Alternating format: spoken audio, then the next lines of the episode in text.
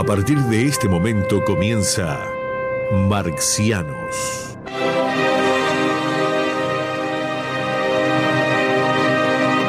Para compartir sus pensamientos galácticos quedan con ustedes Daniel Vanina Croco y Carlos Amir González.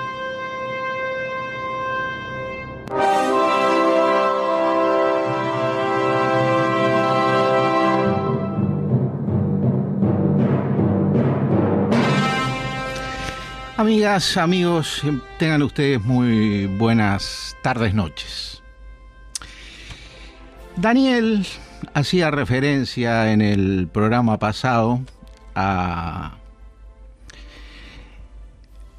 a las cuestiones del capitalismo neoliberal globalizado, como él lo ha llamado en esta su actual fase, este, bien entendida por algunos, este, comprendida por otros, este, aceptada por muchos y, y algunos que tienen diferencias en cuanto a que entienden que esta forma dominante del capitalismo eh, ya ha sido de alguna manera superada y estaríamos en otra fase.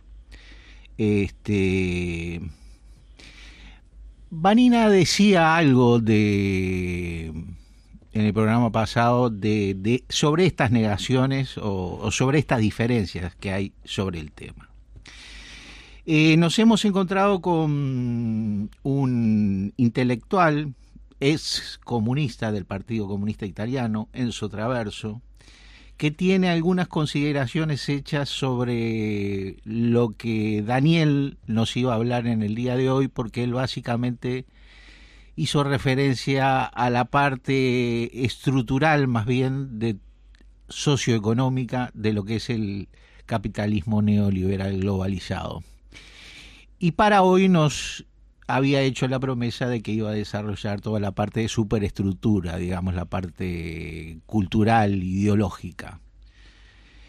Enzo Traverso hace algunas referencias a esto y dice que el neoliberalismo como forma dominante del capitalismo tiene al menos 40 años de vida, desde que fue introducido por Margaret Thatcher y Ronald Reagan hacia comienzo de los años 80 del siglo pasado. Dice también en su traverso que en América Latina se experimentó antes con la dictadura de Pinochet. Entre otras este, cuestiones que nos dice Traverso también, es que casi dos generaciones vivieron dentro de este régimen de historicidad neoliberal. Para estos jóvenes, el neoliberalismo es la norma, una forma de vida, que configura al planeta. Para confrontarlo a otros modelos socioeconómicos, estos jóvenes que no, lo han, que no los han vivido a esos otros modelos, este, tendrían que por lo menos tener aproximadamente para haber vivido otro tipo de modelo unos 70 años. Eh, el neoliberalismo, según Enzo Traverso, es mucho más que un conjunto de políticas económicas, que la privatización de los servicios públicos, que la financiarización de la economía, que la desregulación de los mercados. Él dice que puede verse como una alternativa ganadora al estado de bienestar social, forma dominante del capitalismo de posguerra es un modelo antropológico basado en el individualismo, la competencia y la organización de la existencia en función de la búsqueda de un interés privado. Yo agregaría además que hasta de intereses corporativos también lo es. Hay quienes lo definen como una nueva percepción y representación del tiempo acá hay una cuestión bastante interesante, no porque las otras no lo sean. El neoliberalismo es presentista y se dice a sí mismo en su traverso razonando.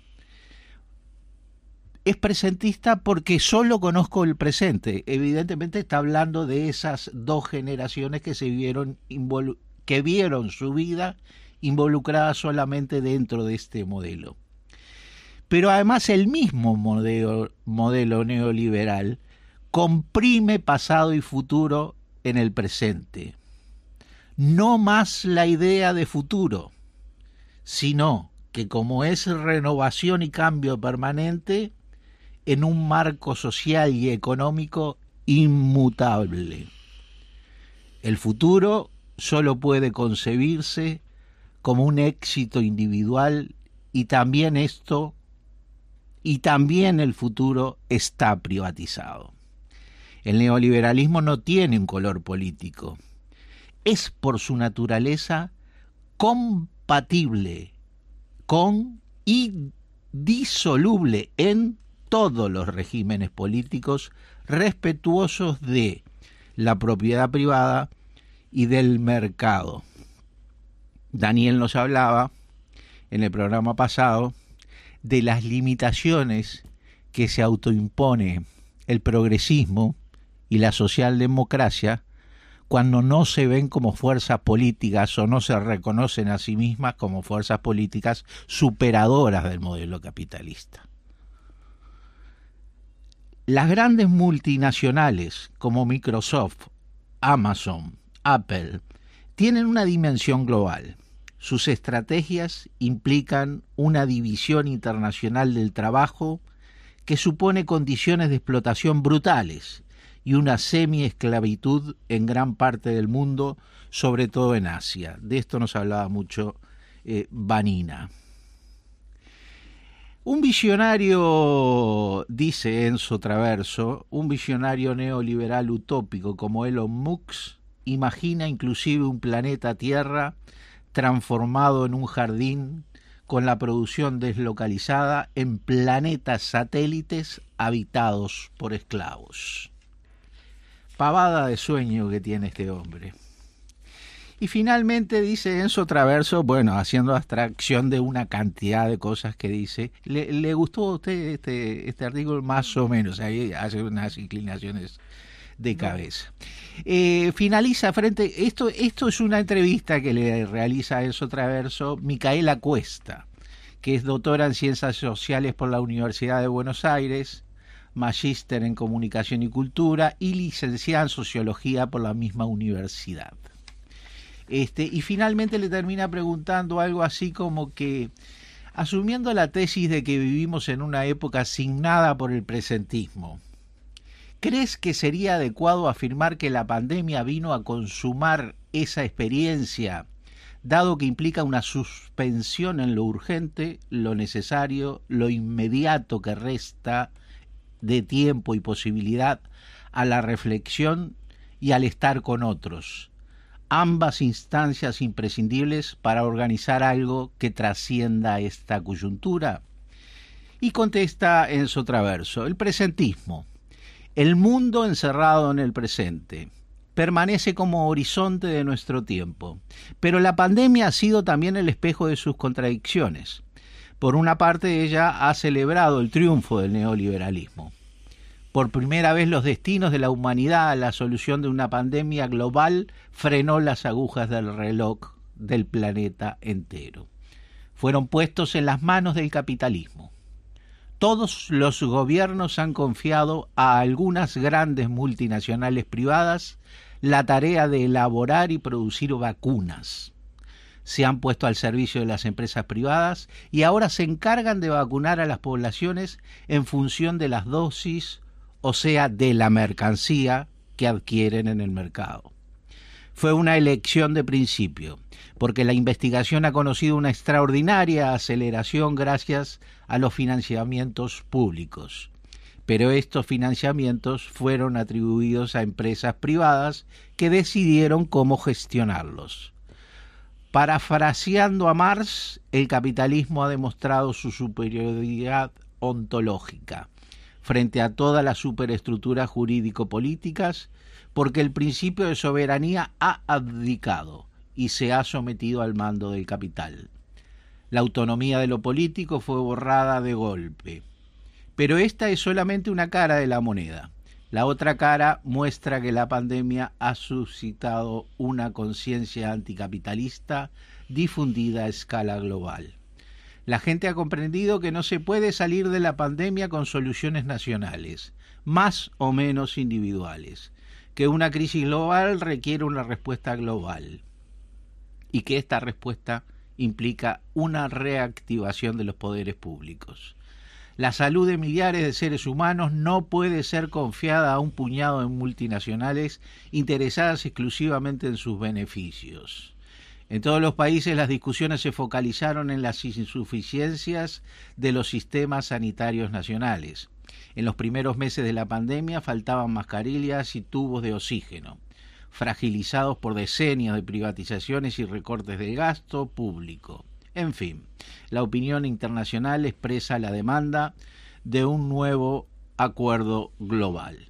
Las políticas de Biden y los planes de relanzamiento de la Unión Europea son como un espejo deformante, una primera tímida respuesta a esta demanda social. Y finaliza una última pregunta que puede ser una melancolía compartida. ¿De qué modo consideras que eso que en un libro de Enzo Traverso, Melancolía de Izquierda, nombrás como propio de una operación político-intelectual compleja que podría abrir una grieta en el presente capaz de trascenderlo y llevarnos a imaginar otros rumbos que hoy parecen estar obturados. En mi libro sobre la melancolía de izquierda, responde Traverso, he tratado de rehabilitar, o sea, de reconocer la legitimidad de un sentimiento que pertenece desde siempre a la estructura emotiva de la izquierda pero que ha sido siempre desplazada, ocultada o censurada. He tratado de reconstruir su historia, pero nunca he pretendido atribuirle cualidades terapéuticas más que aquellas de una necesaria elaboración del duelo, después de las derrotas del siglo XX. Me parece que la melancolía de izquierda puede acompañar a las luchas del presente y favorecer el nacimiento de nuevos proyectos, pero ciertamente no sustituirlos. Aquella es fecunda y se ayuda a la izquierda a conocerse y a alcanzar una nueva madurez autorreflexiva, pero no posee virtudes demiúrgicas. La izquierda debe inventar una nueva idea de futuro sin y contra el capitalismo. El camino a recorrer es largo, pero no se trata de un proceso acumulativo, lineal. Debemos prepararnos a contramarchas, cambios y aceleraciones inesperadas. Y bueno, amigos, con estas consideraciones de Enzo Traverso, este, nos vamos al, al informe de situación de Víctor Heredia para saber que cierto tipo de langosta sigue comiendo grande y a costa de los pueblos.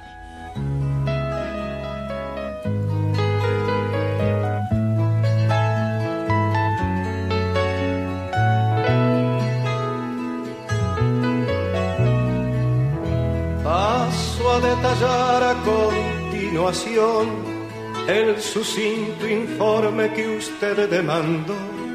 Duele a mi persona tener que expresar que aquí no ha quedado casi nada en pie.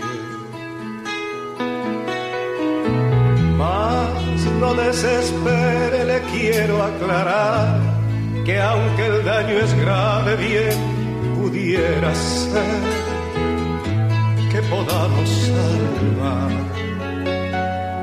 todo el trigo joven si actuamos con fe y celeridad.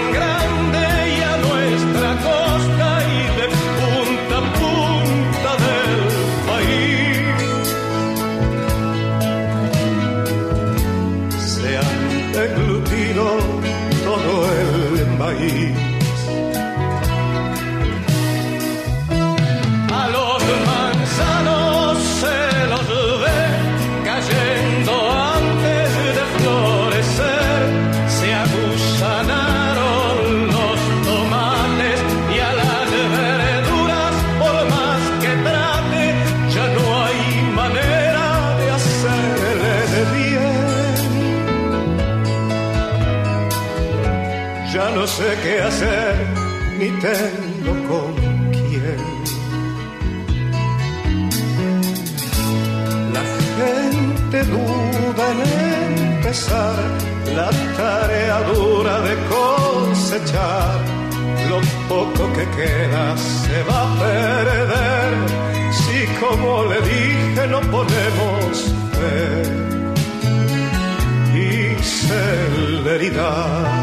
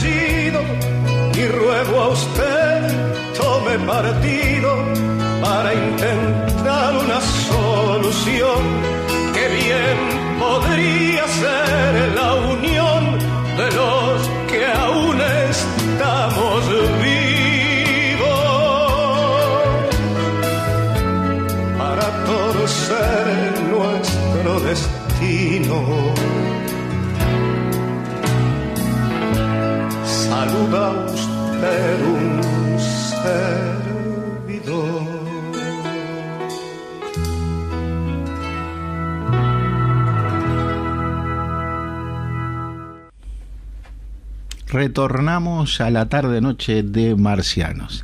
Recibimos este como visitante en la tarde de hoy, pero pensamos que como, como futuro panelista del programa, al joven Nicolás Cinturión, este, ¿por qué cantidad de años tiene usted, Nicolás? 29 este mes cumplo 30. 29, 30. Pua, se Ya ba- me- bajamos ya me- ya me sustancial, dio no- nos jodió el promedio, digamos que. Disculpen el, el término. Este, no, no, nos bajó impresionantemente. Ya, ya, ya Leo lo hacía, ¿no? Ya Leo Sí, lo hacía Leo. también porque Leo no, no, No parece que tanto. no parece que tanto, ¿no? Este, Leo. Este, bueno, eh, bienvenido entonces Nicolás Centurión, psicólogo, recibido hace cuánto? Dos años. Dos años, dos años. Este, tiene una práctica de periodismo alternativo desde un blog Spock, este, que se llama Periferia.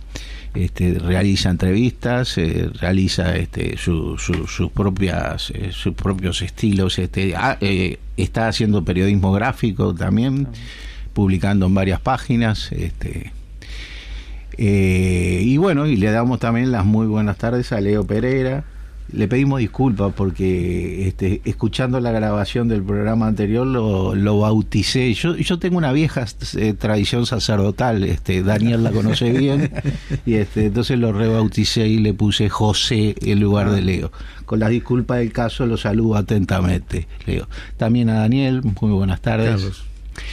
Este y bueno, háblenos un poquito de en qué en qué está eh, Nico. Bien. Con Nico nos conocimos, además con, con Daniel hace unos años atrás, este cuando los tres este, militábamos en, en aquella fuerza que primero se llamó este Frente Amplista por un debate programático y en segundas partes que nunca fueron buenas este se llamó Izquierda en Marcha este a la cual le dedicó este Izquierda en Marcha que pedía un giro a la izquierda dentro del Frente Amplio para pánico total de Mónica Xavier. Mónica Xavier dijo, de tanto girar a la izquierda van a terminar en la derecha, muchachos, por favor.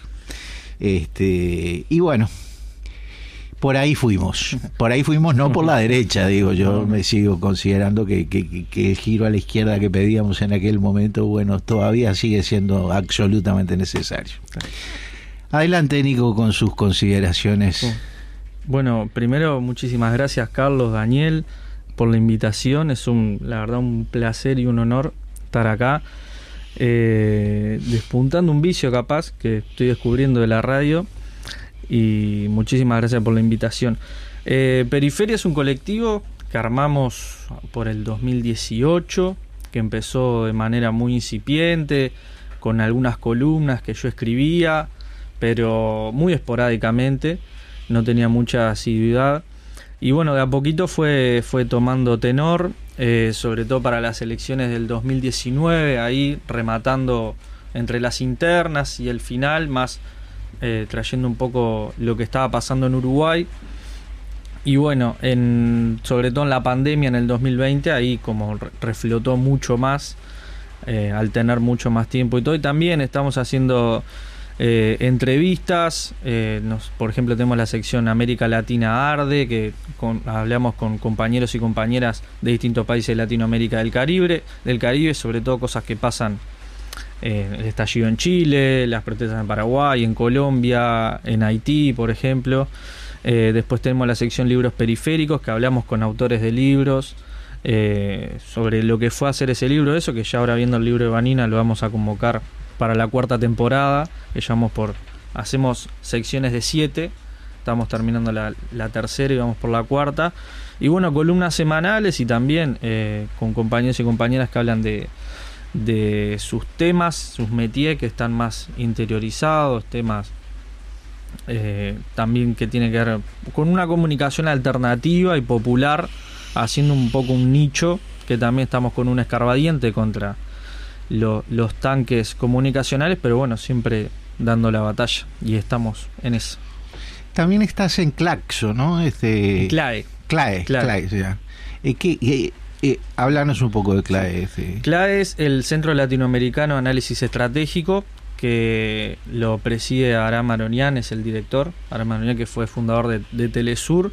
Y bueno, él fue, digamos, el que es uruguayo, además. Es uruguayo, ahora está radicado en Argentina. Eh, pero fue como el culpable de que empiece a escribir. Que me dijo, dale, empecé a escribir, empecé a, a mostrar un poco lo que pasa en Uruguay que pasan cosas, somos un país chiquito, obviamente en magnitud, en población y económicamente con respecto a otros países, pero pasan, nos pasan las mismas cosas que, todos los países. Es el que construyó Telesur, es el que le hizo la ingeniería al canal de Telesur. Sí, que le llevó la idea a Chávez ah. y, lo armó. ¿Y, y, ¿Y vivió en Venezuela o siempre vivió en la Argentina? Eh, creo, tengo entendido que vivió algunos años en, Venezuela y todo eso. Aparte, sí. sí, fue, aparte es periodista hace años, tiene un currículum extenso.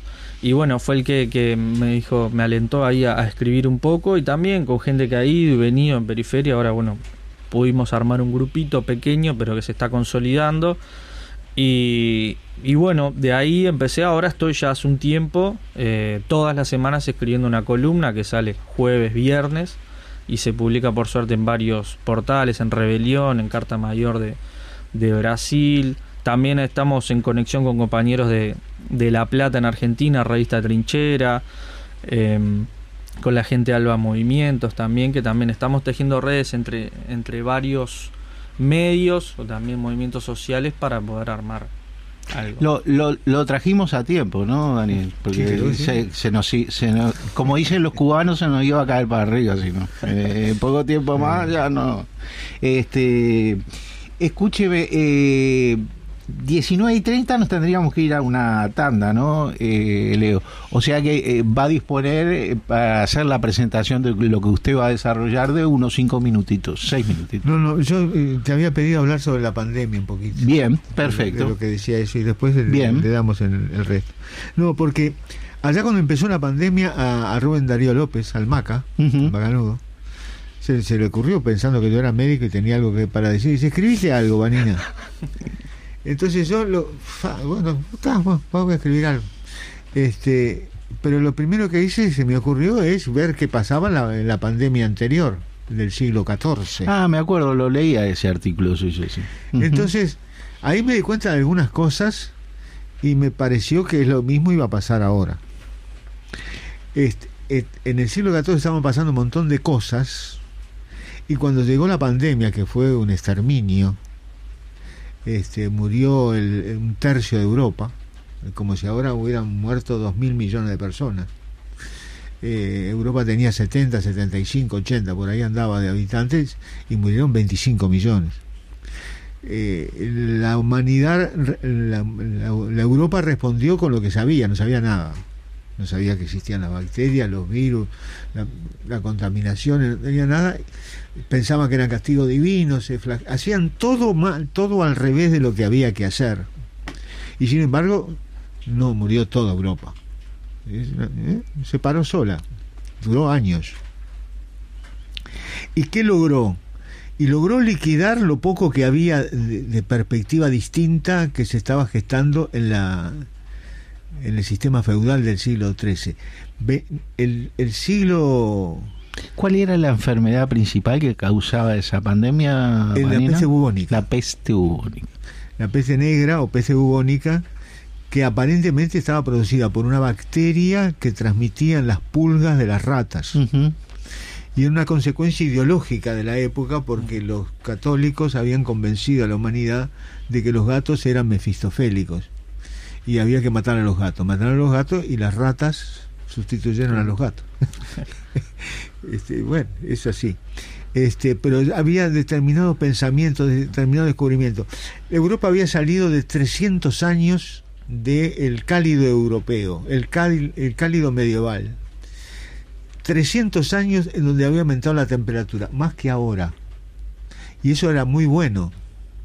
Eh, había vid en, Inglaterra, se producía vino en Inglaterra en esos años. Había ovejas en Groenlandia, que está bajo hielo permanente.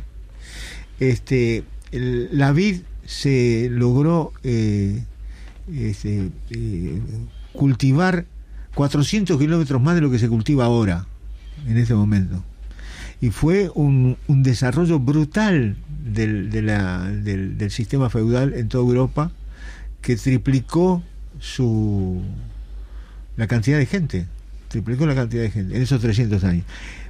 Se enfrió cuando empezó de vuelta el frío en el siglo XIV, que nadie sabe bien por qué. Creo que nadie sabe bien por qué hubo tanta temperatura en los tres siglos anteriores y por qué se enfrió en el 400 este, eh, los ecologistas de ahora que, están criticando la subida de la temperatura tendría que explicarnos, porque yo no tengo la menor idea por qué subió. Creo que tampoco hay una explicación clara eh, pensando en el sol y en las radiaciones solares, lo poco, yo no sé, no soy especialista en ese tema, obviamente. Pero entonces, el mundo respondió hoy como con las herramientas que tiene.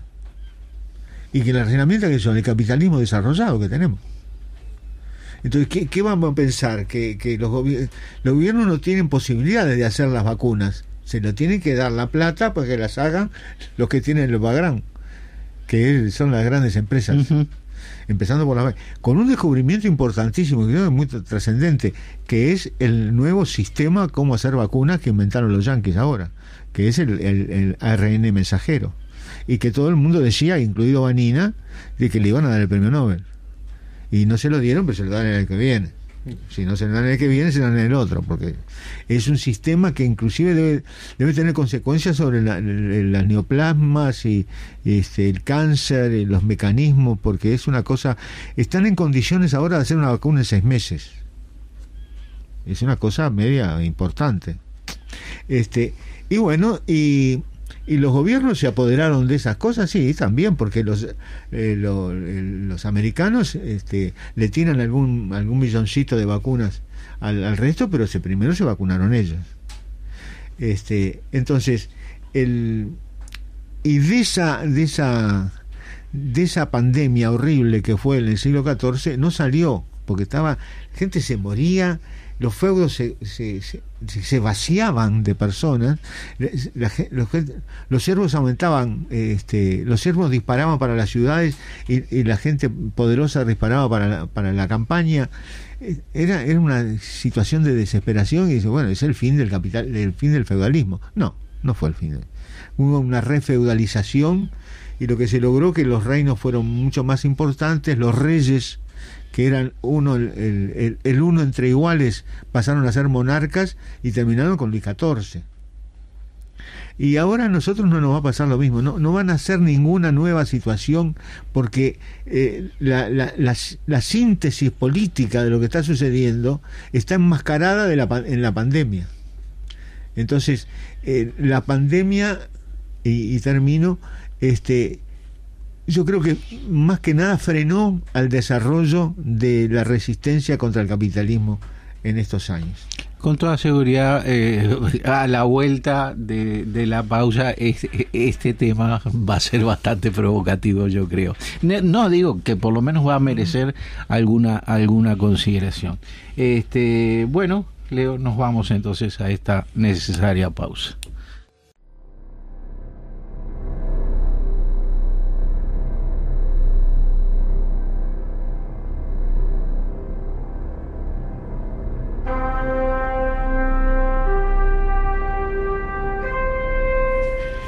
19.35, volvemos a esta ya tarde-noche de Marcianos. Este, referido a lo que decía Daniel Vanina recién o referido a la apertura, ambas cosas, su opinión, Nico. Eh, varias cosas. Primero, sorprendido y me remite a la frase, sobre todo lo que trajo Vanina, de la historia eh, primero se da como una tragedia después se repite como una farsa, que lo dijo algún barbudo por ahí, de esta cuestión. Primero el detalle de, de, la gente pudiente yéndose a, afuera de las urbes y bueno, y el que no podía se quedaba acá, encerrado, que es lo que pasó, ¿no? ¿Cuántos son 600 años después más o menos? Por ahí. Eh, después, la, la reflexión que me queda es la cuestión de de que se reforzó el, sistema imperante en ese momento, que como también apuntaba Nina en, en la tanda, eh, algunos salieron a aventurar que ya se, se acababa el capitalismo, que, el virus venía a tumbar el capitalismo, por ejemplo, como, como lo plantea CISEC, me, me, parece muy extraño porque no, no hay sujeto de la revolución, ¿no? Como, oh, el virus pasaría a ser el sujeto de la revolución, me parece muy extraño. Entonces, eh, que, falta, digamos, ahí como, como una cuestión más, más profunda de CISEC, que me parece se apuró a sacar el, libro en la pandemia, que ya tenía todas las conclusiones. Y, y bueno, eso, eso por un lado, los que pudieron hacerlo, después la, la, cuestión de reforzar el capitalismo, si, si todo viene como, como pasó en la, en la primer pandemia, digamos, de la peste negra, no, no deja más que pensar que vamos a tener 200, 300 años más de, capitalismo. No necesariamente. Y, y enganchándolo un poco con, con lo denso traverso y la, la, apertura, me hizo acordar también mucho algo que, que decía Vanina siempre del, del, capitalismo espacial, ¿no? Si, si tenemos este planeta acá, y, digamos las fuerzas de, producción, el modo de producción se traslada a Marte, bueno, tendremos un capitalismo marciano haciendo juego con, con el nombre del programa. Y ahí sí vamos a ser clase dominante nosotros, porque según lo que nos dice Inocencio siempre, o nos dijo el, pasado programa, marcianos. este marcianos al poder. Marcianos, al poder podemos ir hablando con Elon Musk y pedirle un, un Todo estudio. Es de mercado. Si el, mercado es infinito, el capitalismo será eterno. Exacto. Eh, Inevitablemente. Escuché una noticia la vez pasada que la NASA este, aparentemente ha detectado vida en Marte, este, pero que no lo ha dado este, a, la, a la opinión pública la, tal noticia. ¿no? Disculpe la interrupción, no, por este, favor. Nico, adelante. No, y yo viendo esto de, bueno, el capitalismo como lo conocemos ahora, el, capitalismo espacial, si se quiere ver, porque ahora estamos, eh, se quiere llevar eh, gente, tripulantes, eh, ¿cómo se llama? Eh, voluntarios, entre comillas, para ver lo que puede pasar en Marte, si se pueden instalar colonias, etcétera, etcétera. lo pienso también el capitalismo virtual. Eh, y esto que pasó que vos decías de, las gafas, ¿no? De Google, Apple, Amazon, Microsoft. Eh, está el metaverso, esto que sacó Facebook ahora que se llama Meta, que es una realidad virtual y que se puede elaborar en, ese... Todavía no está del todo desarrollado, pero ya si, si lo anunciaron, ya tiene un andamiaje y ya estar probado eh, con el tema de las Bitcoin, con el tema de que uno capaz está desempleado en el mundo real o material, pero puede tener laburo en el mundo virtual. Entonces, digamos, ahí hay otro nicho de mercado para, para ir ahí y pensándolo un poco con el pesimismo de las razones, ellos ya están eh, diseñando, porque no es que hay una cuestión de, de extracción de la plusvalía, lo que sea, del trabajo, que es algo humano, sino que en realidad es un, es un mundo prácticamente diseñado por ellos mismos que obviamente de este lado de los marcianos vamos a, tener prácticamente las de perder desde arranque, ¿no? Eso ya están planteando ahí. Entonces, a mí me gustaría saber la opinión de Vanina en ese caso, obviamente de Carlos también, pero Vanina como siempre habla de, del capitalismo espacial. Eh, esto, lo, lo virtual, entonces ya hay otro nicho de mercado, entonces hay más capitalismo, entonces el horizonte se aleja un poquito más. Bien. Sí, Daniel. Eh, uno de los primeros que habló del, imperialismo fue eh, este, el alemán aquel socialdemócrata que no me sale el nombre ahora que habló ganancia de, de, la ganancia que se produce en, lo que tiene el, primer capital la primera acumulación de capital. Yo creo que hay un proceso de siempre se ha repetido en este momento el capital financiero es 10 o 12 veces mayor que el PBI mundial Impresionante esa cifra que largaba usted. La, este... Sí, sí. Decían 10, ahora ya están hablando de 12 veces. De 12 veces. Este, pero el noven, pero sí sé que en el libro es, este Crisis en el paraíso, es uno de los últimos que sacó, este dice dice y afirma y es así que el 90% de ese capital es virtual. ¿Qué quiere decir que es virtual?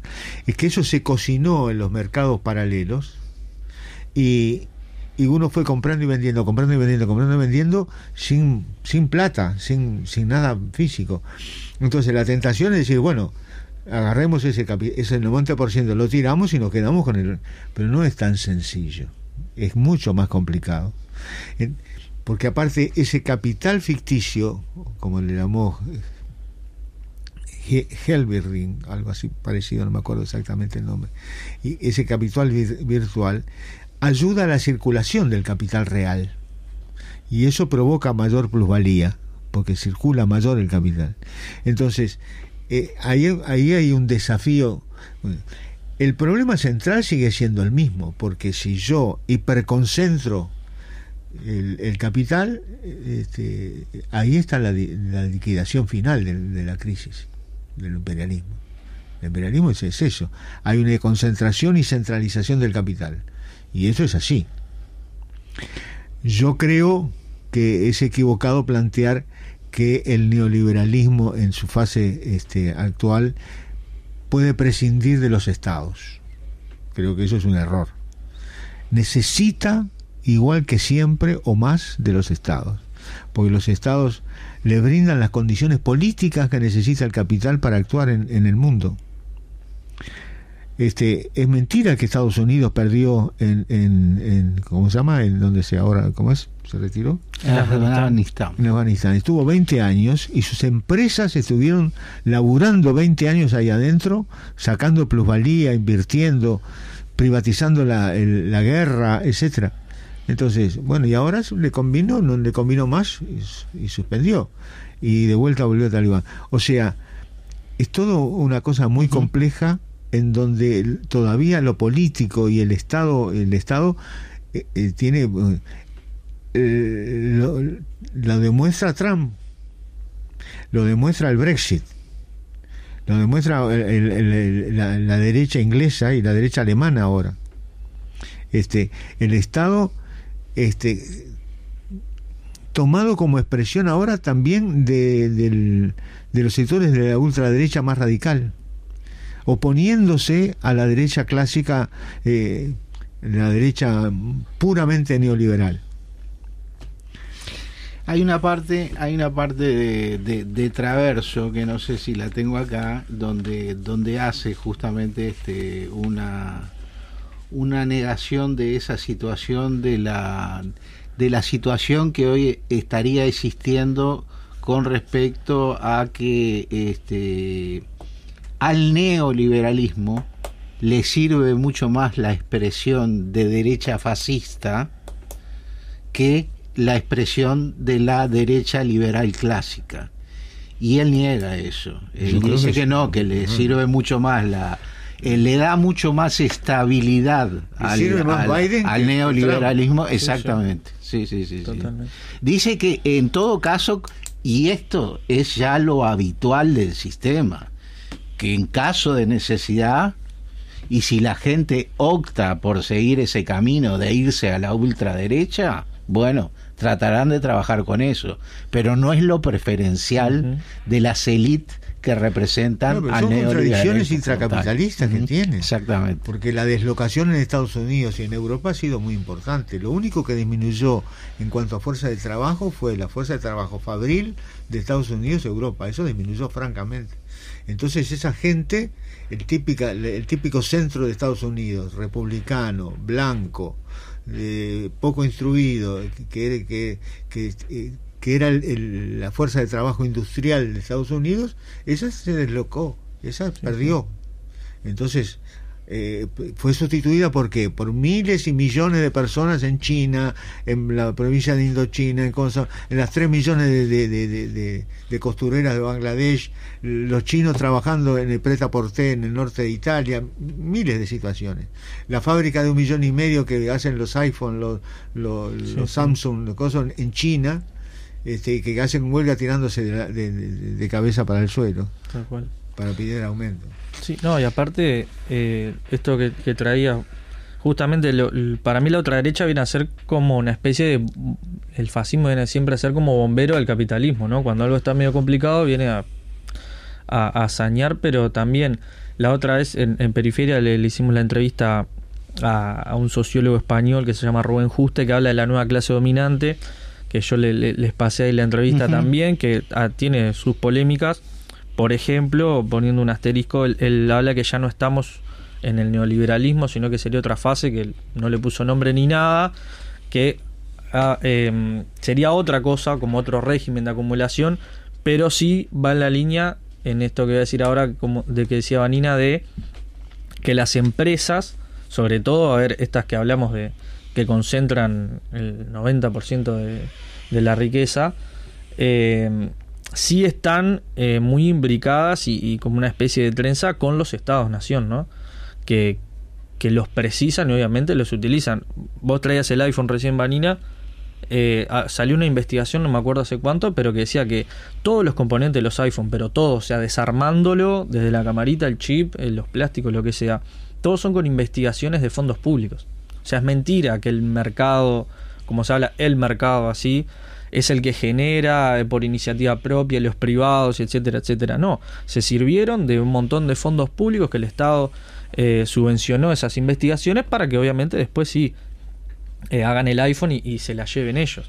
Pero también hay un montón de, de mitos y de cuestiones que todo esto que, que, traía Vanina de, por ejemplo, que, que gane Trump, eh, esos son los hijos de las maquilas de los 90, de principios de los 2000, pero bueno, estaban entretenidos también con el tema de las Torres Gemelas, un patriotismo muy grande, pero después cuando baja la ola, como está bajando la ola ahora de la pandemia, salen a flote eh, todo lo que queda debajo del agua, ¿no? Y ahí se empiezan a ver los restos que deja la pandemia, los, restos que dejan esto, la desindustrialización, y ahí surgen los Trump, los Salvini, los Orbán, etcétera, etcétera. Esta, esta cuestión de las, de las políticas este, de, un sistema capitalista eh, que logra reestructurarse, que logra rearticularse frente a sus crisis cíclicas o a sus crisis crónicas digamos este y dentro de una opción en, en nuestro país era conocido de vieja data antes de que por lo menos la izquierda pudiese empezar a pesar algo que Vanina siempre recuerda es que cuando teníamos un electorado en los 60 que no llegaba a un 7%, después en los 70 ya llegamos al, al 18% con el Frente Amplio, pero en los 60 no pasábamos. De todas maneras, la influencia cultural y social de la izquierda uruguaya era mucho mayor que la masa electoral que la misma tenía. Este, y, por eso estas, eh, por acá nos dice este justamente encontré la parte donde decía, eh, la mitología de la derecha radical es heredada del siglo XIX, es conservadora y no posee la carga utópica, ni tampoco la proyección hacia el futuro que caracterizaba al fascismo clásico. Quienes en la actualidad planifican el futuro del planeta son las élites neoliberales, no la extrema derecha. Los mitos de la derecha radical son un retorno al pasado. Ella encarna una cultura nacionalista, racista y xenófoba que corresponde a una forma de capitalismo del siglo XIX, anterior al giro neoliberal. Decir esto no significa en absoluto defender al neoliberalismo. Pongamos un ejemplo concreto. Las grandes multinacionales, eso lo habíamos dicho hoy, como Microsoft, Amazon, entre otras, tienen una dimensión global. Sus estrategias implican una división internacional del trabajo, después viene lo del visionario utópico, este, y, y dice cómo administran sus empresas. En sus empresas multinacionales emplean y pagan muy bien. En sus compañías jardines de Silicon Valley, a informáticos, arquitectos, diseñadores y técnicos especializados que vienen de India, de Pakistán, de África o de América Latina. Y no se preocupan para nada por las inclinaciones sexuales de sus empleados. El capitalismo neoliberal no le teme a una América multirracial, multicultural y pluralista en el plano religioso, porque este es el ADN de Estados Unidos la supremacía blanca, el miedo de una sociedad blanca devenida minoría en una nación multirracial, es un fantasma racista muy antiguo, anterior al capitalismo globalizado. Es cierto que este racismo se alimenta de las contradicciones del capitalismo global y prospera por todas partes, pero no es el espejo de la visión del mundo neoliberal. Y referido a Europa, referido a Europa, por aquí lo tenía, y dice, en Europa las élites neoliberales no apoyan a los sectores este, de ultraderecha como Marine Le Pen, Matteo Salvini o Vox en España.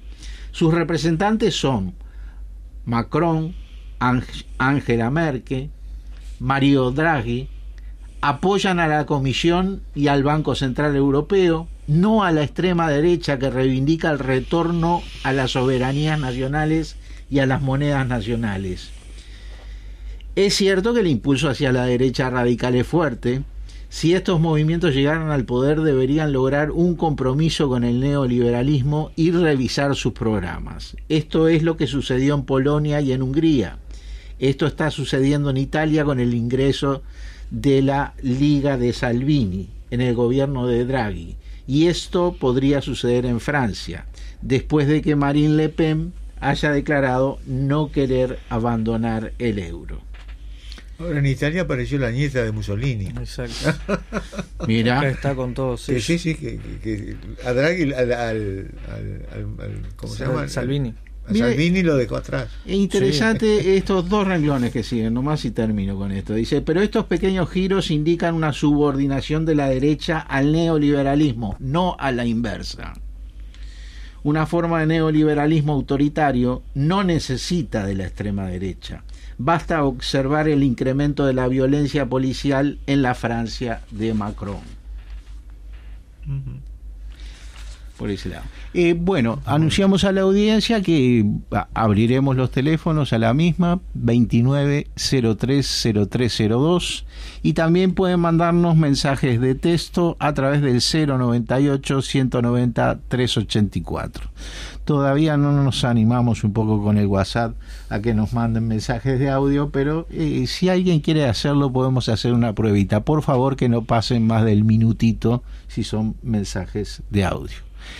Gracias. Eh, Vanina, usted iba a hacer referencia, tenía por allí el tema de... Yo tenía el este, tema que, venía a desarrollar hoy un poco, un poco, este, que era la parte ideológica del, del, neoliberalismo. Del neoliberalismo. Y con una, una hipótesis que el sustento teórico del neoliberalismo de alguna forma eh, eh, se lo dio la, academia con el posmodernismo. Este, nosotros habíamos dicho una cosa este, que nos llamó la atención siempre que todo arrancó allá por el 47 donde Hayek se, se manda y se funda el Mont Pelerin. Este y traía yo eh, algunos pensadores. discúlpeme, Vanina, eh, este postmodernismo, eh, como tal, eh, la palabra ya en sí este, expresa algo, sé que es una palabra compuesta, ¿no? Y es un cuestionamiento al modernismo. Eh, es un, la palabra en sí mismo que arrancó en el siglo XVIII y que cursó hasta finales del siglo XX.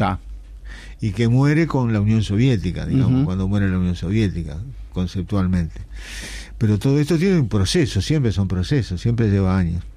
Este, y hacíamos recuerdo de que esa, aquella frase que decía un tal que decía, quieren sexo y mierda descerebrada, es lo que le vamos a dar. Y había Spielberg decía, estamos generando lo que los ricos todavía no saben que quieren, pero van a querer. Y estamos hablando del 47, tipo visionario. Yo hacía, hacía notar que también Ramón Díaz fue presidente de, de Montpellier acá por la década del 60. ¿Qué cosa? Pero bueno, ahora que ¿Cuáles son? Yo no, no, tengo la capacidad como para hacer un resumen de todos los pensamientos este, que, que convergen rumbo al, al posmodernismo, pero eh, hay, hay, cosas que se son de anotar. Por ejemplo, Bourdieu, el sociólogo francés, que de todos estos me parece que es el que quedó más pegado al marxismo tal vez, él se definía como, como realizando un constructivismo estructuralista. Eh, admitía los conflictos de clase, pero lo, colocaba, lo cuestionaba como un elemento no principal. Este, y hablaba de, de, de, un capital que era también, no el capital marxista, el capital metido en la producción, sino en la riqueza, pero también en un capital este, ideológico. Entonces, que él llamaba capital simbólico. Simbólico.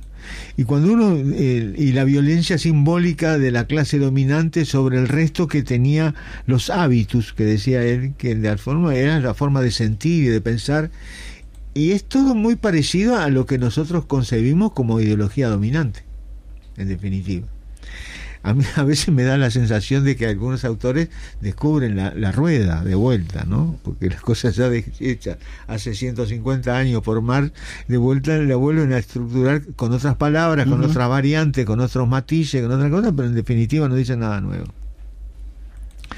Este, también fue catalogado determinista, este, Bourdieu y él decía que no, que no era determinista, que no había un determinismo, pero sí un, condicionamiento. Este, después otros pensadores, este, Habermas, que habla mucho del lenguaje como, como, como lugar del el, alemán, como lugar de lucha, es un representante de la escuela de Frankfurt, junto con Adorno, después de, sobre todo cuando la escuela de Frankfurt se va para Estados Unidos. Este, Ahí ha hablado de democracia deliberativa como un ideal, con un concepto totalmente idealista de lo que es eh, la lucha de clases, es sentarse todo el mundo, una democracia, dialogar, buscar la vuelta, etcétera. Habla de opinión pública eh, manipulada y crítica. Y después el, el, prototipo de este pensador que se autodefine como, como este eh, ¿cómo es? Eh, postmoderno es Lyotard el francés Lyotard él, él se aparta él fuera marxista muchos de ellos tienen su, su momento de marxismo juvenil en, todo este proceso siguiendo la máxima Sanguinetti ¿no? seguro claro sí sí claro eh, claro. Este, allá por el 74 se aparta y, y habla de, que se apartó del, marxismo por una teología laica. Este, y, se inventan cosas. ¿eh? Él estaba muy ligado al, psicoanálisis y hay una, una, fuerza libidinal, habla de una fuerza divinidad que le llega, llega a decir que, que de alguna manera imbuidos de esa fuerza libidinal, los proletarios del siglo XIX en, en, Inglaterra disfrutaban de lo que estaban sufriendo. Una cosa terrible. Bueno, eh, este, pero es el que se define bien claro y, que, que, muestra no a los metarrelatos. Esa es la, la clave del asunto. ¿Por qué?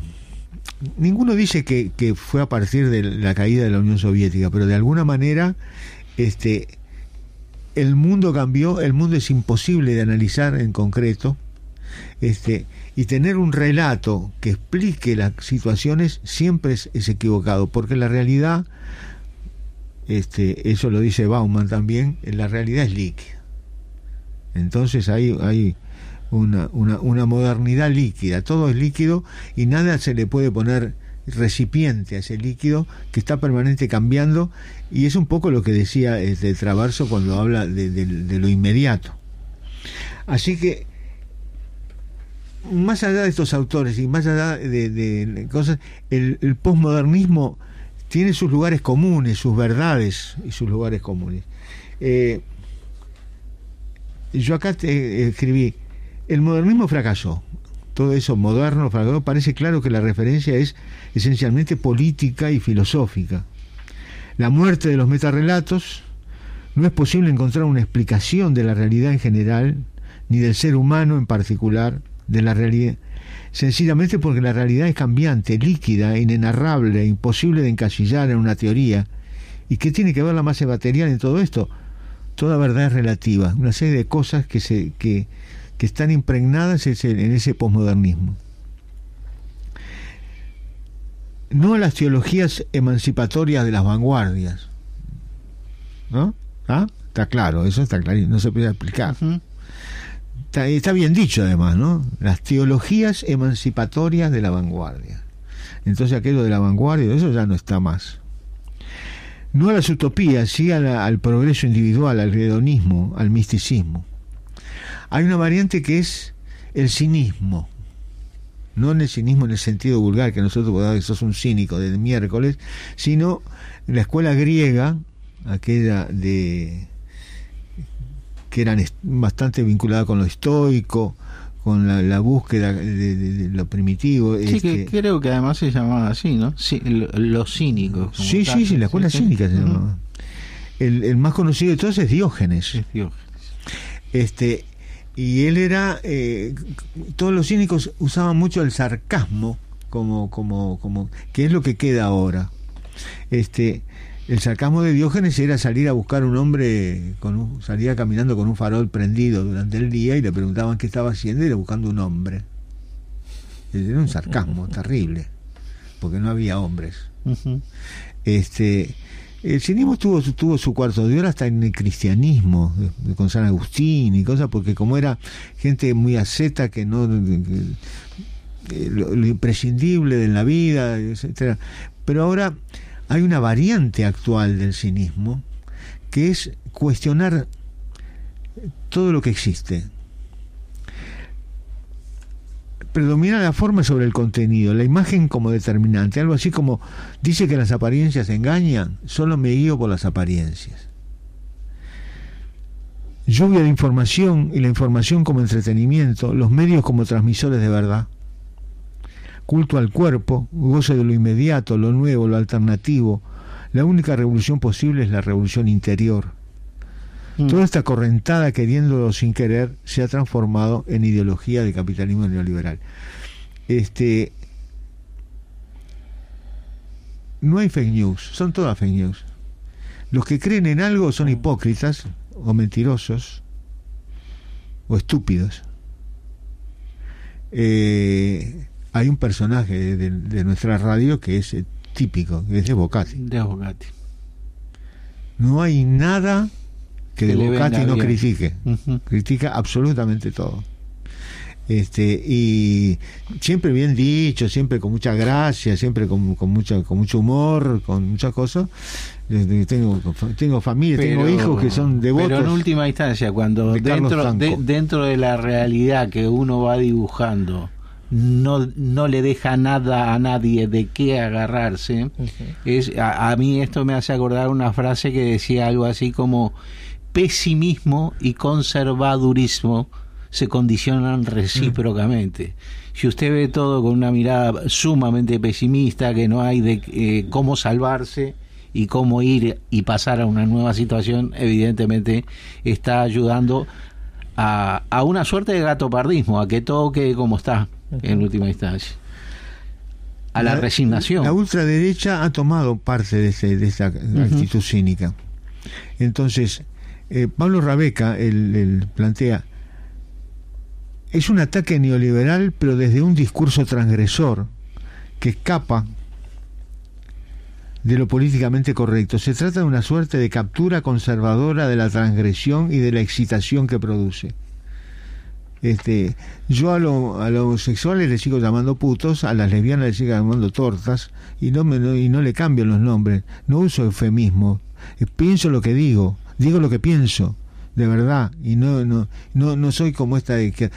Entonces, la izquierda ha perdido como la transgresión. La transgresión ha quedado en manos de la ultraderecha, que es capaz de decir las cosas con claridad y y, y, qué, y banco, y... No le ando buscando vuelta. No le ando buscando vuelta. Este, Daniel, nos, nos, tenemos que ir a una necesaria pausa. Le vuelvo a aclarar a nuestra audiencia, ya llegan mensajes. Eh, dice Martín, bienvenidos a la Tierra, queridos connacionales. Un gran abrazo. Bueno, este, después tenemos también a nuestro imperdible Inocencio la barra brava de Marciano, nos dice ahora. Presente, Inocencio. Bueno, no tuvimos nada que ver con los hechos pasados en el en el este en el campeón del siglo, ¿no? Tema eh, por lo menos para mí que no da para hablar demasiado, pero este nos vamos, Leo.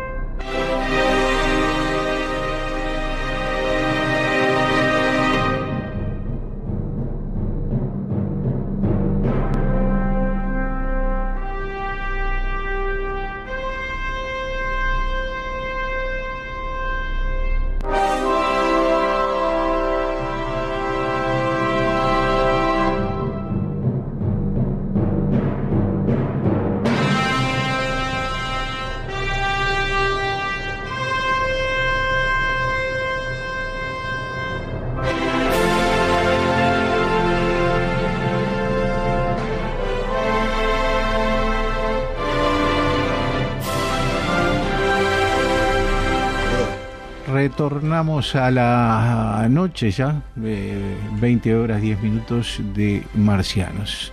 29030302 por si alguien quiere hacer alguna llamada al aire y 098 190 384 mensajes a través de eh, en clave de WhatsApp por este mismo teléfono.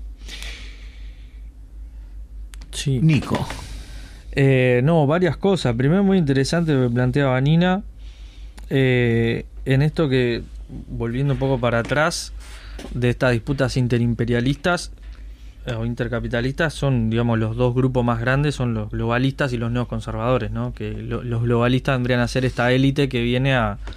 que le sirve Biden, que le sirve Macron y no Le Pen, y que que juega muy bien. Y hay, hay un actor que siempre nos olvidamos, pero que, que mixtura muy bien esta cuestión de, de la diversidad cultural, que no por eso que no se malinterprete ni que estoy en contra, ni que no haya que luchar por los derechos ni de la diversidad sexual, ni un montón de cosas, pero sí que si no tiene una visión sistémica y anticapitalista, es como decir esto, eh, el ecologismo sin perspectiva sistémica es jardinería, ¿no? O sea, no, eh, no, es un ecologismo transformador.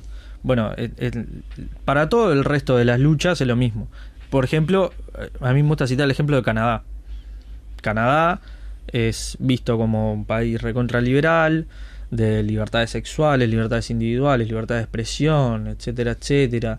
El presidente sale a la marcha de la diversidad, un montón de cosas. Ahora, eh, lo que hace luego en América Latina con el extractivismo, con todas las empresas que tiene, que ahí volvemos otra vez a lo mismo, las empresas que se sirven del Estado para poder eh, enriquecerse aún más y expoliar a, los países. Tiene las principales miras del mundo, las tiene en Canadá. Exacto. Eh, Soros, Soros como ser ese otro actor que también este, empuja y ayuda a una cantidad de movimientos que eh, aparentemente emancipatorios. Sí, ese es un mm. tema medio escabroso también porque también se le usa como chivo expiatorio en muchas cosas, ¿no? Que, que también hay que separar, ¿no? Porque, a ver, hay un montón de compañeras, pues se le dice que financia el feminismo, el aborto, la marihuana, bla, bla, bla. Hay que separar, ¿no? La paja del trigo, muchas eh, compañeras que, que, que, pelean legítimamente y que están organizadas y más allá de la financia, lo que sea. Porque también, a ver, Soros es, es como el, el, el, lo usa mucho la extrema derecha también para hacer. Hay que estudiarlo bien, también lo que financia, eh, pero a, lo que ve Canadá es esa imagen de, de, esa lavada de cara que tiene, ¿no? De que convive perfectamente una explotación tremenda, una explotación en el sentido eh, vulgar que usamos no capaz marxista, una explotación de, de, expoliar a, los países periféricos. Y después eh, una diversidad cultural donde mientras no se toque eh, el modo de producción, está todo, vale todo, vale todo. Hasta ahí eh, que tengas que tengas esas determinadas cosas vale todo. Ahora. No, por eso yo inclusive, eh, disculpa Nico, en esto de, de, lo que decía de Soros también y de lo que decíamos de ver al, al neoliberalismo como una política que en última instancia es una fase del desarrollo del capitalismo en la actual época que se sirve de una cantidad de, de, elementos. Eh, como, como lo decía Traverso, eh, eh, en lo político no le hacen mala cara a nada. Es más, nosotros estuvimos analizando en uno de estos últimos programas a Beatriz Stolovich, que es este uruguayo-mexicana, y que también dice lo mismo, y que inclusive busca encuentros, el, el neoliberalismo como tal, busca encuentros con elementos no solamente actores individuales de la política, sino actores corporativos, como el sindicalismo, para adaptarlo un poco al proceso. Y al propio progresismo, y a las propias socialdemocracias, evidentemente, que no están por la alternativa anticapitalista, sino que eh, ayudan un poco a que todo quede como está, con alguna parte de maquillaje del sistema, y entonces este, se siguen produciendo eh, en eso de las luchas de los movimientos de, de los movimientos diversos que aparentemente están hablando de, de mayorías populares a veces como ser se olvida la principal mayoría popular que es la clase trabajadora, que esa sigue bajo un sistema de dominación y de explotación bastante terrible, ¿no? Sí, yo estoy de acuerdo con eso, por ejemplo, que decía Vanina, la modernidad perdió. A ver, con esta crítica que estamos haciendo, ¿no? a, a esta cuestión dentro de una diversidad, llamémosle cultural, lo que sea, no significa volvamos a la familia nuclear, ahora volvamos al conservadurismo, volvamos a todo eso, no, no es ni una cosa ni la otra. A ver, así se dio el posmodernismo también, ¿no? O sea, en una crítica al modernismo se pasó dos pueblos en que eh, no, vale nada, no hay metarrelatos, eh, eh, no sé dónde agarrarme, soy ahora y mañana no sé, mañana no hay. no significa volver si no, en todo caso, relaborar o, tomar lo bueno y lo malo por ponerlo en un, en un análisis simple y lineal, pero justamente eh, se empiezan a, a, tomar esos actores para seguir perpetuando el sistema, porque eh, eh, esto, vuelvo a lo mismo, no, sirve nada un ecologismo que te diga, sí, vamos a juntar, podemos estar juntando bolsas de nylon en la playa a nos muramos ocho generaciones pero eh, la cuestión es que no, no venga esa contaminación de ahí, no esté ese modo de producción, no esté una cuestión de uso y descarte. Creo que ahí está un poco la cuestión. Y a veces, desde las izquierdas, se hace una confrontación, sí, un poco de eh, está mal, ¿no? Decirle, bueno, por lo de última está haciendo algo. Eh, obviamente yo no estoy de acuerdo en la socialdemocracia, son, es paliativa al sistema en el mejor de los casos. en el mejor de los casos. Las emisiones, eso que decías tú ahora, como son las emisiones, está comprobado y es, son dentro de las denuncias que existen dentro de Naciones Unidas, que esto sí, Vanina, me parece que es científicamente comprobable, que más del 70% de las emisiones tóxicas que se producen al medio ambiente vienen de 100 multinacionales, fundamentalmente. ¿no?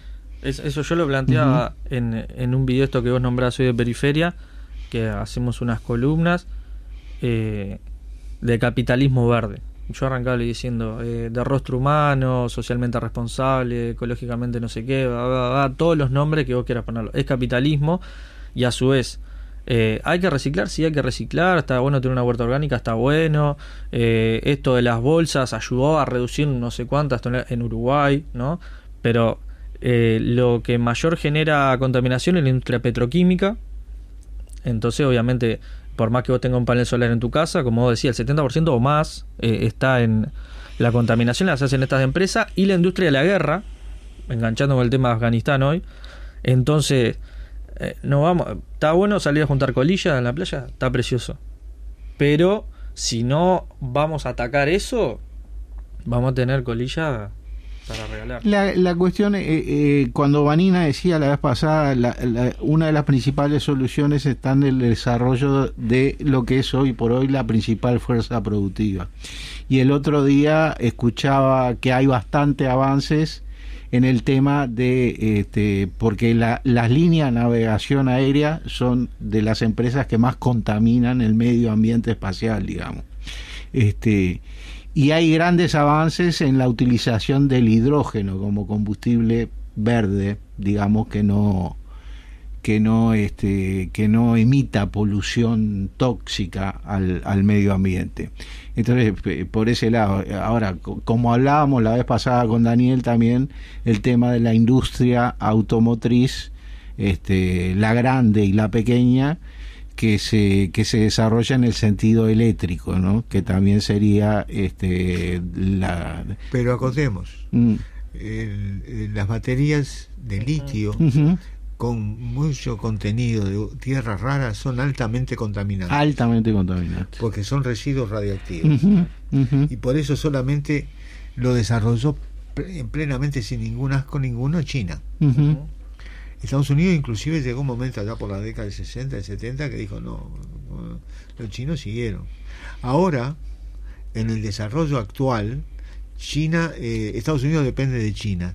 Estados Unidos saca, saca tierra rara, la manda a China y China le manda los productos. Como hacíamos nosotros con los casimir ingleses, igual. sí, sí, sí. Pero al revés. hay mucho trabajo esclavo en África también con respecto al litio, el cobalto, todas esas cuestiones.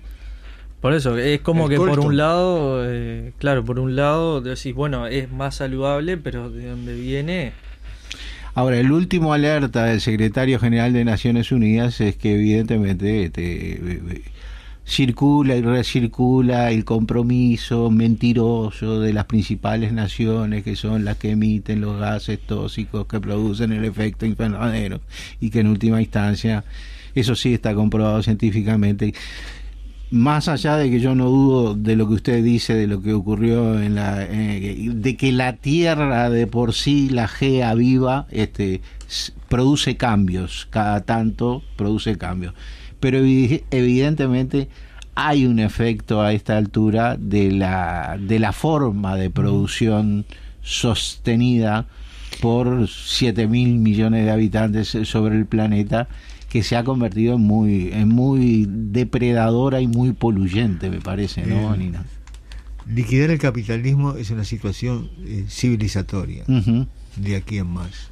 Sin duda. Y, y yo soy muy terminante en eso, en, el libro lo digo, este, la izquierda que no es anticapitalista no es izquierda. Eso será otra cosa, una variante progresista, socialdemócrata, etcétera. Pero hay que cuestionar el capitalismo para cambiarlo hoy, desde hoy, desde ahora, no ahora, pero sí, desde ahora. Y si no puedo cambiarlo, lo cuestiono. Cuestiono, porque todo es culpable del capitalismo. ¿Cómo todo es culpable? ¿Y quién si no? ¿Quién es culpable de todo lo que está sucediendo en la humanidad? El sistema que tenemos de producción en este momento. ¿Quién es, quién es culpable de lo que le pasaba a Roma o a Grecia eh, antigua? El esclavismo. Que es la forma de producir el esclavismo. Y en, y en el medioevo es, la relación feudal. Y ahora es el capitalismo. Ahora, todo y, Y el actual estado de cosas que haría que, el sujeto social necesario para hacer esa revolución o el sujeto o el sujeto político ideológico necesario para hacer esa revolución anticapitalista, ¿cuál es, eh, cuál es su, estado de situación, ¿no? Como para que eso este eh, eh, digo es, esa perspectiva que usted ve de, de, de la derrota de toda esa potencia estructural que tiene el sistema capitalista hoy enfundado en este neoliberalismo. Este, ¿Tiene alguna línea de flotación a la cual tirarle que posibilite que aparezca este sujeto social o que yo ya sé que hay determinadas hay que eh, socializar los medios de producción no estatizarlos socializarlos y probablemente el protagonista de la, de la nueva sociedad sea los cooperativistas cultos que decía Marx. Voy a decir una cosa terrible, no el proletariado. No el proletariado. Porque nunca fue el, las clases dominantes del viejo régimen. Le pongo la, la, la, música ton, ton, ton, porque sé lo que va a decir. nunca fue las clases dominadas y dominantes del, del, del esclavismo no fueron los que gestaron el, feudalismo. Y las clases dominantes y dominadas del feudalismo no gestaron el capitalismo. Fueron aparecieron otras clases. Entonces tiene que aparecer otras clases, ni la burguesía ni el proletariado. Pero la burguesía tenemos la burguesía no era en, tiene en la época medieval no era la clase subalterna que iba a ser el sujeto social y político que sí, no la nobleza, pero no el siervo. No el siervo de la gleba. Al contrario, una de las condiciones que se dio, que plantea Marx, es que el, tiene que superar el siervo, tiene que superar la relación de dependencia con el señor. La relación feudal, esa de, la servidumbre, no es, no es, no es, posible. Tiene, necesita fuerza de trabajo libre el capitalismo. Es un buen giro de la historia que haya como un actor ahí medio tapado que digas, bueno. Y ese va a ser, incluido la burguesía. También. Mm, no ahora. Ah, ¿hay burguesía en Uruguay? Sí, claro. este entonces eh, a qué razonamiento vamos en ese sentido este del eh, eh, de viejas teorías en el, en el, bueno Traverso un poco lo plantea no que no no no no va a poder ser más de aquello que fue desde la melancolía ¿Cómo, eran aquellas frases que usted ponía de, de Polonia y de Rusia eh, cuando hacía los grafitis? Los grafitis, sí. Estaba muy interesante. Quiere volver al socialismo. Y otro puso abajo, aquí nunca hubo socialismo quiere volver a aquello. No sé pero me Sí, claro. Es, es, como cuando se plebiscitó eh, eh, en, la, en Rusia este, si, querían realmente volver al anterior sistema de la Unión Soviética. No sé si fue solo en Rusia, si fue en otros países también de la ex Unión Soviética. Y ganó el sí que querían volver a aquello. Porque claro, este, la, la, Pero ya dijo Putin, dijo Putin dijo no amar a Rusia, no amar a la Unión Soviética es no tener corazón. Claro. Pero querer volver a ella es no tener cabeza. Evidente, sí, sí, sí. No, y, algo de razón está. yo creo que sí, que hay algo de razón. Lo que pasa que lo que yo eh, quiero devolvernos a nosotros mismos es este eh, es la posibilidad de la reconstrucción de un proyecto y un programa este que yo la vez pasada hablaba con, con Nico, porque Nico eh, publicó un artículo en el cual él hablaba del segundo Congreso del Pueblo. Y yo le dije, perdóname Nico, pero ya se hizo. Ah, este, y lo que pasa... Sería el tercero. eh, seguro, lo que pasa es que se hizo, y miren qué fecha se hizo. El segundo Congreso del Pueblo se realiza eh, allá a fines del 2007 y principio del 2008 Entonces eh, es cuando estaban las tesis también del Partido Comunista y, y no sé si de algún sector más dentro del Frente Amplio que decían gobierno en disputa. Gobierno en disputa. Porque se sabía que dentro del Frente Amplio, bueno, había una divisoria allá entre fuerzas socialdemócratas y fuerzas de centro con tendencia a, liberalismo, digamos, ¿no? Este, la alternancia democrática. A, la alternancia democrática. Y por el otro lado, el, viejo Partido Socialista y el viejo Partido Comunista, que el, socialismo, como siempre, volando con dos alas, ¿no? Una más a la izquierda y otra más a la derecha. Y el Partido Comunista, con todas sus reconversiones, había así por haber que hoy este, em, yo he, leído, he seguido leyendo los materiales del partido, revistas estudios, este, publicaciones que se hacen y estoy viendo, y se enojaba mucho conmigo un, ex compañero, porque le decía, se, se, se está escribiendo en determinados lugares eh, con letra escrita, lo que después se borra con, con el codo en lo que es la actitud y la conducta política, en los lugares donde se resuelven las políticas, donde es el quehacer político. Este, por eso me parece que y el programa justamente que salió del Congreso del Pueblo se daba de patadas con lo que después fue el decurso histórico de los tres programas del Frente Amplio. Este, y bueno, eh, eh, entonces por allí el problema en lo que nosotros hemos estado muchas veces, cuando queríamos aquella fuerza que debatiese el programa, eh, no era que quisiéramos volver atrás, pero lo que sí queríamos era reposicionar este, verdaderas posturas de cambio alternativo a la porque evidentemente una cosa es hablar de la posibilidad volver de, atrás plantear que el objetivo sea un frente antioligárquico y antiimperialista. No es así. Yo para mí obviamente.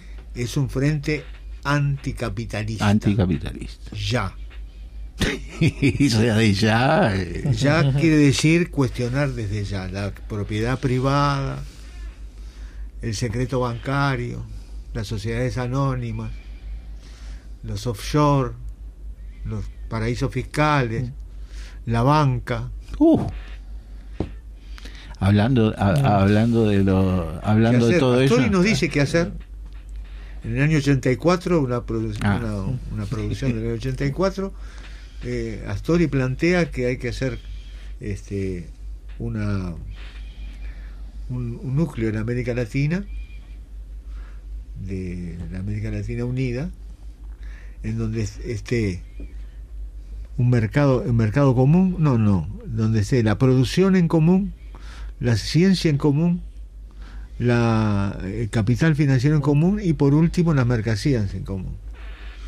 Entonces, eso es. Casi que se adelantó a los planteos de Chávez, porque Chávez después algo parecido. Era decirlo de otra manera lo que nosotros decíamos antes. Antes eh, la, cosa era muy simple. El, la unidad de, América Latina va a ser en el socialismo. Tenemos que hacer la revolución socialista y después viene la unidad. Antes de la revolución socialista no va a venir la unidad. Ahora pasa por otro lado, me parece a mí. Pasa por otro lado. Aunque el objetivo es el mismo, pero pasa por otro lado. ¿Y después qué le pasó a, Ah, algunos dicen el ah, compañero Danilo y después el ministro Astori. Que hubo un, hubo un cambio entre el, entre el compañero y el ministro. Es una publicación de Ciedur. La, este, la, tenés? Bueno, yo tengo el. Ahí, está clarísimo. Tapita celeste, ¿no? Sí. Y, y, tiene una virtud Astori, porque sin usar ninguna categoría marxista, no habla de propiedad privada, propiedad común, de comunismo, socialismo, no habla nada de eso, sin embargo da mm que el, el, el, camino del Uruguay, el único camino posible del Uruguay es ese. Bueno. Yo lo vi en el, en el 89, vi la vez pasada una, una discusión con Faropa sobre, sobre economía en Cuba. Mm. y la defensa cerrada de Danilo Astori sobre el proceso económico entre Uruguay. Eh, eh, habría que preguntarle ahora a la a Asamblea Uruguay si podría sostener esas posturas. La verdad que no. Bueno, muchísimas gracias compañeros por vuestra presencia en el día de hoy. Gracias Leo Pereira. Nos estamos viendo el martes que viene a las 19 horas cuando escuchen esta misma música con la que nos estamos yendo. Despega la nave marciana. Muchas gracias. Así pasó Marxianos, que se reencuentra con ustedes el próximo martes a las 19 horas.